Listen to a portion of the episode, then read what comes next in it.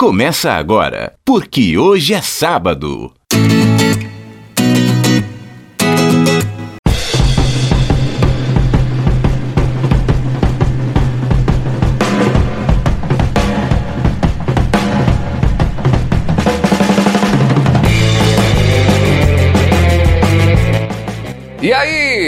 Dia para você que é de bom dia, boa tarde para você que é de boa tarde e ótima, ótima noite para você que nos acompanha agora nos bytes da internet. É o programa, é o podcast, porque hoje é sábado. Graças a Deus terminou o mês de janeiro, hoje dia 1 de fevereiro de 2020. Eu, Fabiano Frade, estou por aqui e hoje vou fazer o programa matando saudade, né? Daqueles velhos tempos de PQS. Ailton do Vale aqui comigo. Ailton, bom ter você aqui comigo, rapaz. Quem disse que eu não voltaria para ficar fixo aqui, hein? Pois é, rapaz. Acharam que eu ficaria somente na coluna de cultura? Que nada, rapaz. Isso quer dizer então que você voltou agora. Ele voltou, o Boêmio voltou novamente. Eu creio que sim, tô aqui para ficar. Voltei pra rever os amigos que um dia eu deixei a chorar de alegria. Me acompanha o meu violão. Então tá bom, beleza. Então vamos agora com os principais destaques da semana chegando agora para você acompanhar e prenda a respiração, viu? O que rolou na semana, agora, no Porque Hoje é Sábado. Casa separa, separa e casa. Nesta gaiola eu não vou entrar. Tem tanta gente que se arrependeu, chorou e sofreu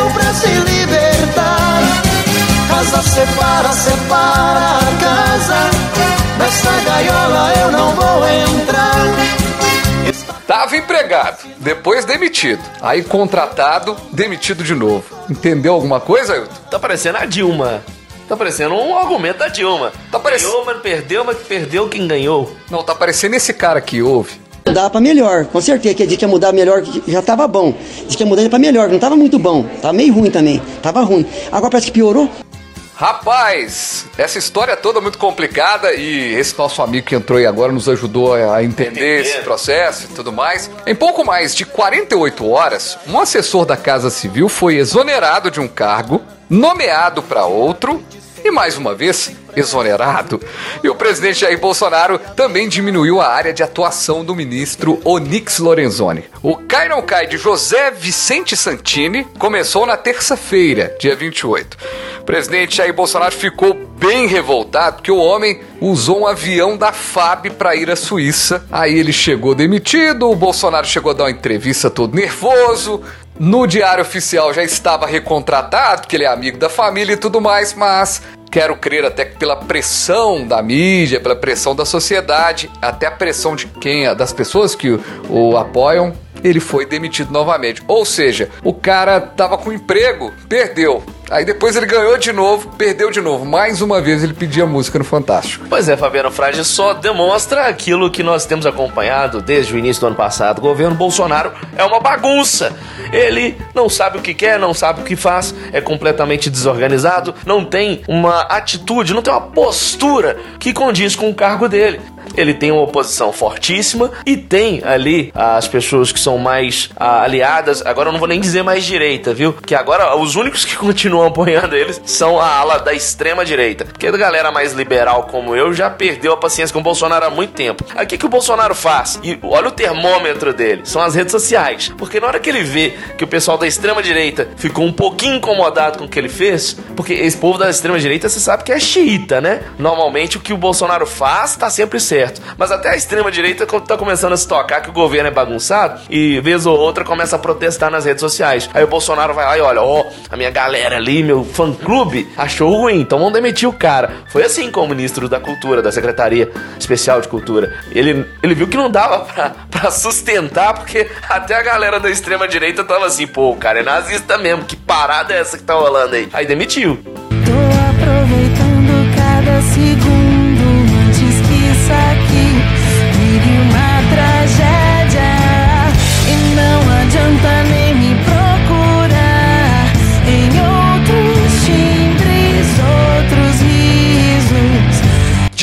Ponto. Ministro da Educação é um desastre. Essa opinião sobre o Abraham Van Traub podia ser minha, podia ser sua, Ailton, do nosso caro ouvinte, mas é também a do presidente da Câmara dos Deputados. No caso do, do ministro da Educação, para mim é um desastre. Né? Eu acho que ele brinca com o futuro de milhões de crianças no Brasil. O ministro foi alvo de duras críticas do presidente da Câmara, portanto, e só que o detalhe, essa crítica toda, é bom a gente contextualizar aqui no Porque Hoje é Sábado, ele falou verdades, mas só que tem um, um, uma dor de corno aí no meio. Entenda.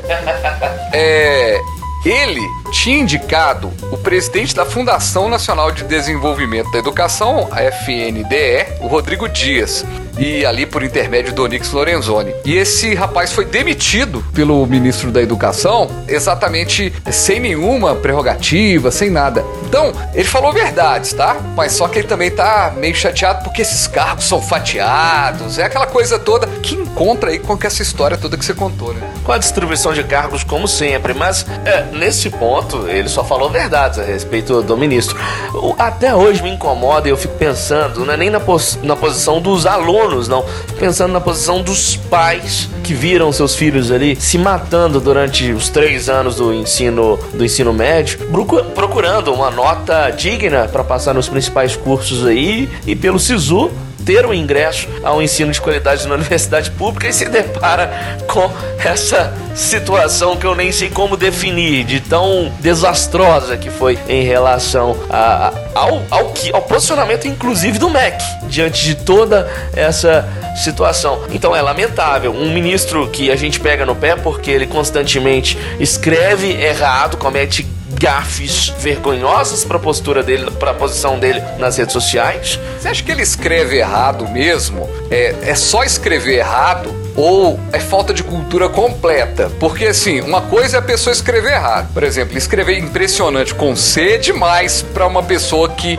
que passou por uma educação, apesar de que a gente tem que entender que as pessoas têm níveis de escolaridade e às vezes conhecimento, sabedoria são coisas diferentes. Então a gente, a gente, a gente tem pessoas aqui que estão nos acompanhando agora que às vezes não se formou no ensino médio, nem teve uma capacidade. Quantas pessoas você não conhece que nunca ingressaram em qualquer sistema de ensino que tem uma sabedoria que você vê assim, se essa pessoa tivesse passado, por, tivesse condições de ter passado por, pela escola, seria aí um físico, um astrônomo, um médico. E talvez a pessoa nem se adaptou àquela burocracia que é a escola, aqueles trâmites da escola. Às vezes um cara é genial, não consegue fazer um curso superior, terminar um curso superior, porque ele não consegue seguir grade, seguir. Que às vezes o cara tem um conhecimento. Agora eu acho que o, o nosso, o seu, o de quem tá ouvindo aí, o ministro da Educação, ele, ele falta é, muito mais, muito mais do que só o português. Ele falta conhecimento de mundo, cultura de mundo. discernimento da vida, inclusive.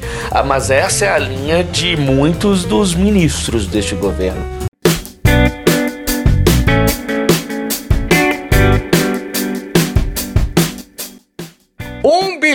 Para o Sudeste combater estragos da chuva. A verba será destinada a municípios que sofrem com esse temporal, essa, essa tragédia toda, principalmente em Minas Gerais, no Espírito Santo e no Rio de Janeiro. O anúncio foi feito inclusive em Belo Horizonte, em visita à capital mineira, ao lado do governador Romeu Zema e também do prefeito de Belo Horizonte, Alexandre Calil. Será que essa verba será bem utilizada, Ailton? Eu tenho minhas dúvidas, Fabiano Frade.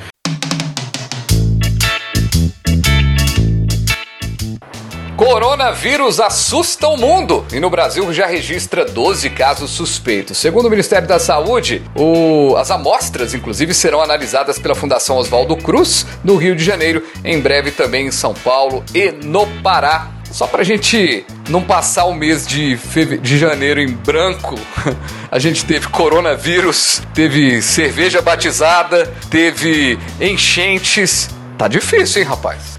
Indo pra cultura, Netflix estreou, tô curioso pra ver, não pude ainda assistir, um documentário, uma série com 12 episódios, se eu não me engano, falando sobre pandemias causadas aí por vírus, enfim, por infecções. Inclusive o pessoal na China tá ficando só em casa assistindo, isso. né? assistindo.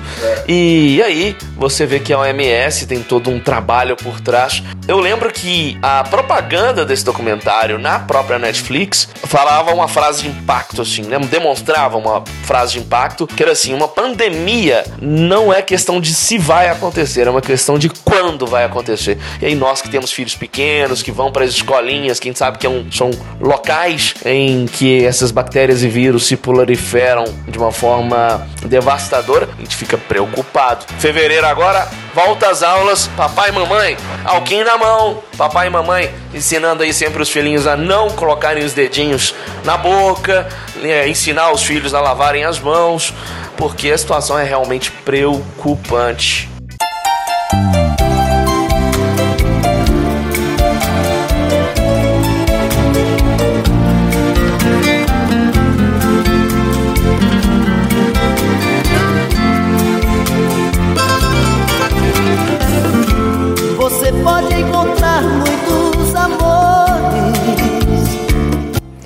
Quanto vale o show? Para os sertanejos, meia entrada, não. Pelo menos foi o que a turma pediu nesta semana, na última quarta-feira, no Palácio do Planalto, ao presidente Jair Bolsonaro. Promotores de eventos culturais, artistas e cantores sertanejos foram fazer um manifesto de apoio ao atual governo e pediram o fim da meia entrada. Para conversar sobre esse assunto, nosso colunista de toda semana, Vander Verone. Vander, você tem conseguido entrar em algum show em meia entrada ou, de- ou essa meia entrada já acabou faz tempo? Porque eu tô vendo é muito show que custa que não valeria nem 50 reais, valendo 100 reais, porque aí você paga a meia entrada justamente os 50. Tô enganado? O que, que você achou dessa visita aí dos sertanejos? Eu comecei tocando Zezé de Camargo e Luciano aqui no Porque Hoje é Sábado pra gente falar desse assunto, porque eles não foram nesse encontro, tá? É, dos famosos teve João Neto Frederico, Henrique Juliano, Teodoro Sampaio e também o humorista Dedé Santana, que eu nem sabia que era sertanejo. Ô Vander, diz aí, meu amigo. Essa questão da meia entrada ela é um pouco complexa, né? Se a gente for parar pra pensar. Ela é complexa no sentido de que alguns artistas reclamam que o faturamento da bilheteria pode ser afetado por conta dessa política da meia entrada, mas ao mesmo tempo, se pararmos para pensar em relação às políticas de acesso à cultura, você fornecer acesso à cultura para idosos, para estudantes, é uma forma de você socializar a informação e levar às vezes um público que não, que não tem acesso a esse tipo de entretenimento, a esse tipo de acesso cultural ou bem cultural. Né? Não só nas questões dos shows, mas ao cinema, às peças de teatro, exposições. Pensando pelo ponto de vista de política de acesso a bens culturais, eu acho que é é interessante, é válido. Mas ao mesmo tempo, a gente tem que parar para pensar que quem tá reclamando e quem foi, é, de uma certa forma, lá conversar com, com o governo federal não são necessariamente artistas que estão passando por necessidade financeira ou, ou, ou que têm suas produções, às vezes passando por algum tipo de dificuldade, enfim.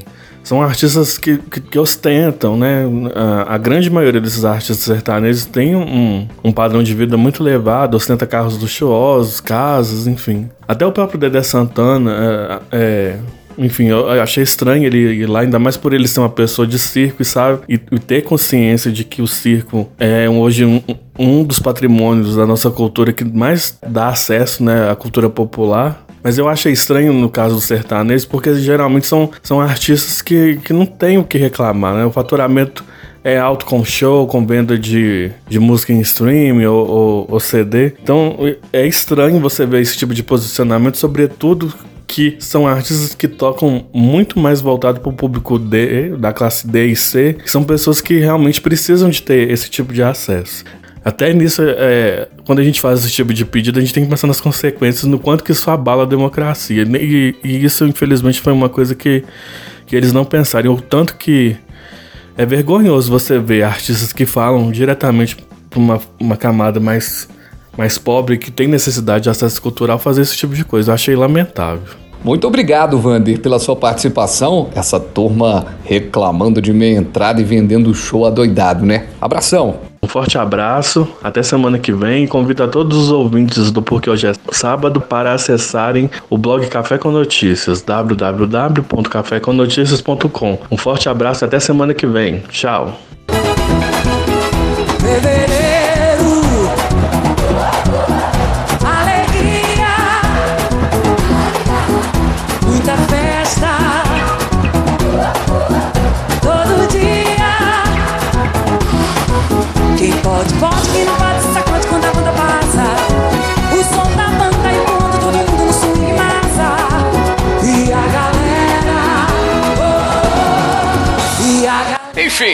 Sobrevivemos ao mês de janeiro, primeiro de fevereiro agora, que o fevereiro seja melhor e tem carnaval, tem tudo. Ailton, foi bom, rapaz, ter você aqui de novo. Foi uma honra. Agora esse fevereiro promete, porque esse negócio de carnaval, eu acho que aqui em Belo Horizonte, por exemplo, sou contrário ao que o Calil disse. Eu acho que em respeito às vítimas dessas enchentes, alagamento, era momento aí da população se preocupar mais em resolver as questões da sociedade, da nossa cidade, do que ficar aí preocupado com festinha, carnaval. Eu já penso o contrário, já acho que tem que ter o carnaval, o carnaval traz lucro, mas a gente vai embora com porque hoje é sábado, edição 0027. E essa discussão a gente traz também ao longo dos próximos programas. Aliás, vamos terminar com a música de carnaval aqui. um abraço para todo mundo, até sábado que vem. E a galera na palma.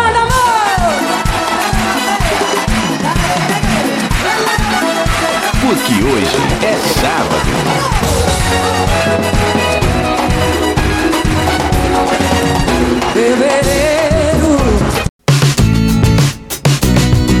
Você ouviu Porque hoje é sábado.